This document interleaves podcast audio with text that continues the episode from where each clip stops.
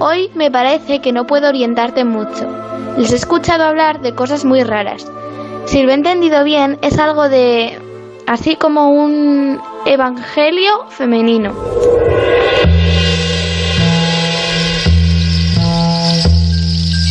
Se lo vamos a explicar a la hija del farero, Alicia. En Onda Cero tenemos una estación de radio en un faro que se asoma al Cantábrico.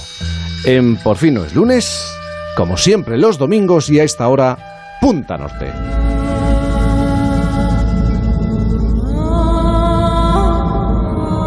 Punta Norte con Javier Cancho, por supuesto. Javier, buenos días. Hola Jaime, ¿cómo estáis? Buenos días a todos. Muy bien, aquí dispuestos a hablar. ¿Cuántas veces han aparecido referencias a versiones eh, desaparecidas de lo que ocurrió con, con la figura de Jesucristo, de Jesucristo? En este caso, eh, un evangelio femenino. Eh, ¿Es un- uno de esos relatos alternativos eh, que figuran a lo largo de la historia? Sí, sí que lo es. Es, es una aproximación, digamos, una aproximación más al enigma con nuevos interrogantes sobre, como dices, la figura de Jesucristo. Para empezar a explicarlo debemos acercarnos a la iglesia del Santo Sepulcro de Jerusalén, que es un lugar mítico, como, como saben, donde hay un santuario, un santuario que según la tradición cristiana fue el que se construyó sobre la tumba de Jesús. En su momento, en 2016, hicimos ya un capítulo de Punta Norte sobre lo que se encontró allí hace tres años. Fue cuando se retiró la pesada losa de mármol que cubre ese lugar, donde, según se dice, se llevó a Jesucristo después de la crucifixión. Lo de 2016 fue algo muy interesante porque, fijaos, desde el año 1555 no se había abierto el sepulcro. Desde entonces no se miraba en el interior de, uno de esos enclaves de enorme misterio y de un montón de especulaciones que, que han suscitado a lo largo de, de todos y cada uno de los reversos de la historia de la humanidad. Y en el 16 se abrió utilizándose tecnología puntera, ahí estaba el gran asunto. Y lo que allí se halló en el, en el 2016 fue una segunda lápida que se desconocía que estuviera. Se trata de una losa que tiene una hendidura en toda su longitud y que porta esculpida una cruz de Lorena. Muy probablemente, por tanto, es una, es una sepultura que se hizo en la época de las cruzadas, Jaime. Entonces, como muy pronto, estaríamos hablando del siglo XII más o menos, y, y en este caso eh, sería una intervención hecha en el sepulcro, pero más de un milenio después. Claro, la particularidad de- del hallazgo era más profunda porque eh, lo que se pudo hacer es explorar bien esa cámara sepulcral hecha a posteriori, como, como subrayas, eh, muy a posteriori al momento histórico al que tratan de aproximarse tantos y tantos investigadores. Y la clave está en que ese hallazgo arqueológico tenía algo que concuerda con los datos documentales que aparecen en los evangelios. Había un banco tallado en piedra que que estaba recubierto por la cámara funeraria. En el Evangelio de Marcos, en el capítulo 16, versículo 5, se dice que las mujeres entraron en el sepulcro y encontraron a un joven sentado. En el Evangelio de Juan también se hace una referencia a ese banco, pero claro, desde un punto de vista histórico, eh, al margen de la fe, ciñéndonos exclusivamente al fundamento empírico, contemplar la resurrección como posible es algo así como dar un salto al vacío. ¿Recuerdas cuando le dijo a Abraham que sacrificara a su hijo? Abraham estaba a punto de matarlo con un cuchillo y Dios le detuvo. Si Dios salvó al hijo de Abraham, ¿crees que no querría salvarte a ti? Jesús murió crucificado en la colina de la Calavera, en el monte Gólgota, cerca del huerto de José de Arimatea. Y lo que dicen los evangelios consagrados por la Iglesia es que María de Magdala fue una de las tres mujeres que bajó al sepulcro el día en el que se considera que Jesús resucitó. Y ahí es donde encontraríamos, entiendo, la importancia de ese evangelio femenino del que hemos empezado a hablar. Sí, ahí está el interés del que hoy nos queremos ocupar. Existe un Evangelio de María, el Evangelio de María de Magdala, también conocida como María Magdalena. Recordemos que lo que se trata de hacer desde hace siglos es buscar evidencias de una, una sola persona, alguien muy concreto después de transcurridos dos milenios. Por tanto, claro, es inevitable que el pasaje histórico se difumine, en este caso entre la leyenda y el fervor religioso. La pregunta es, ¿hasta dónde puede llegar la arqueología? ¿Hasta dónde pueden llegar las ciencias para tratar de desentrañar la figura fundamental del cristianismo? ¿Cómo vas a pagar tus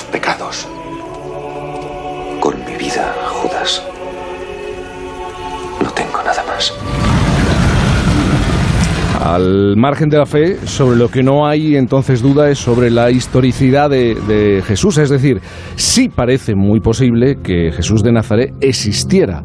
Entonces, Javier, eh, ¿qué dice el Evangelio de, María de Magdala sobre Jesucristo? Bueno, recordemos que los Evangelios, todos ellos, eh, no se escribieron al día después, digamos. El Evangelio de María es un texto apócrifo que, según los especialistas, fue escrito en el siglo II. Y recordemos también que, según la tradición cristiana, según los Evangelios recogidos en el Nuevo Testamento, ella, María de Magdala, habría estado allí habría estado en el sepulcro. Ella sí habría estado y sin embargo ninguno de los apóstoles fue testigo directo de ese capítulo fundamental en la Biblia. Exacto, ella fue una de las tres mujeres protagonistas del instante de la resurrección. El problema está en que eh, del Evangelio de María se conservan solo tres fragmentos, son dos ediciones en griego del siglo III y hay eh, un fragmento un poco más extenso que está escrito en copto y que eh, se reescribió, digamos, en el siglo V.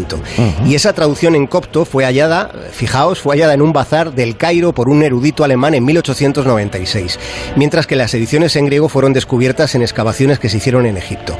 De modo que son menos de ocho páginas del antiguo texto de, papiro las que se tienen, las que se han encontrado, lo que significa que casi la mitad del Evangelio de María está perdido, quizás para siempre.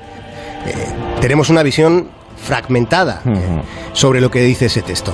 Y la narración, que es por lo que me has preguntado, presenta una interpretación de las enseñanzas de Jesús como un camino hacia el conocimiento espiritual interior.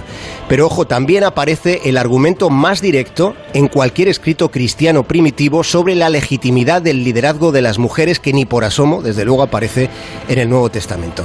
La historia que contiene este Evangelio comienza algún tiempo después de la resurrección de Jesús y ocurre que en otro texto apócrifo, como el, es el Evangelio de Felipe, María es presentada como un símbolo de sabiduría, pero el de Felipe, ya digo, es apócrifo. Ella en su relato lo que hace es describir las tensiones con unos cuantos de los apóstoles acerca de qué hacer con el mensaje de Cristo después de la resurrección. En este texto ¿eh? se menciona la actitud de Pedro como, como un problema por el hecho, eh, se dice, de que Jesús seleccionase a María sobre los otros discípulos para interpretar esas enseñanzas. Por tanto, Jaime se percibe un pulso un pulso claro y directo entre María y a quien hoy se llama el apóstol San Pedro. Qué interesante, pero claro, sucedió que todos esos textos apócrifos fueron apartados por la Iglesia y si no estoy equivocado se estableció una versión oficial del cristianismo descartándose el resto. Exactamente, e, e, esa fue la, digamos, la línea roja que se estableció. Esto que, dice sucedió hacia, eh, hacia 300 años después de, de, que Cristo naciera y se revelara como, como figura trascendental y en efecto en aquel momento se estandarizaron doctrinas cristianas y así algunas de, esas escrituras apócrifas fueron apartadas, fueron suprimidas o incluso fueron perseguidas. Sin embargo, desde un punto de vista histórico siguen disponiendo de un enorme valor documental porque la arqueología es y será en este asunto eh, es el rumbo para alumbrar el misterio histórico más allá del religioso. Y en arqueología, Jaime pervive una vieja recomendación que se enseña a los estudiantes y que dice, la ausencia de la prueba no es la prueba de la ausencia.